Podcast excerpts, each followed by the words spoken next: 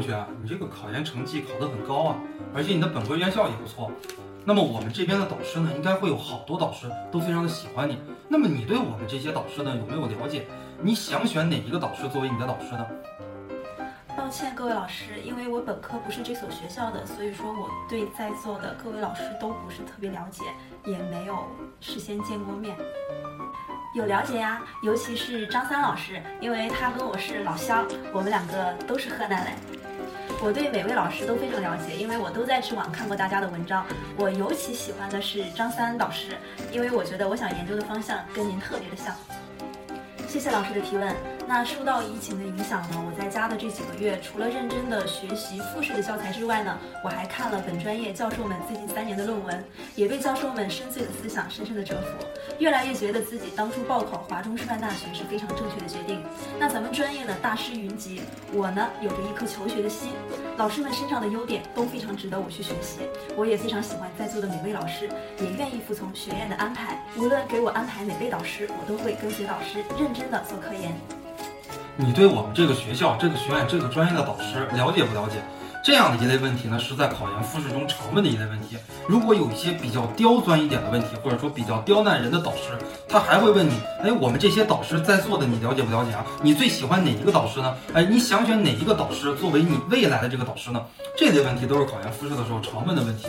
你稍微回答不好，就很容易掉落老师给你安排的这个陷阱里边。首先呢，我们绝对不能说对所有的导师都不了解。那么一二月份出成绩，五六月份才复试，中间这三个月、四个月的时间，你对我们这个专业所有的导师都不了解，那你这几个月你干啥去了？那么显然我是绝对不会把你给录取的。如果我是导师的话，其次呢，我们不能说对所有的导师都非常的了解。如果你说对所有的导师都非常的了解，那么 OK，老师会继续追问，会问你一个问题，来，你给我说说张三教授他的研究方向是什么？来，你说说李四他的研究方向是什么？哎，你说说王五去年参加了哪些学术会议？他老师肯定会追问你这些问题，我们也会给自己来挖坑。第三，对于我们比较中意的导师呢，我们不能直接说出来啊。如果你直接说出来啊，我对 A 教授非常的中意，那么你让 B、C、D、E，你让这几个导师，他的脸上会感觉到很没面子，你让他们情何以堪？这几位导师给你打的这个分数，肯定也不会特别的高。最后呢，也是我非常非常想提醒大家的，我们一二月份出成绩，五六月份才复试，中间由于这个新冠肺炎，我们经历了三个月、四个月的时间。如果说在这三个月、四个月的时间里边，你完全没有联系过导师，这是假的。很多的同学，甚至我可以说，将近百分之百能进第一志愿复试的同学。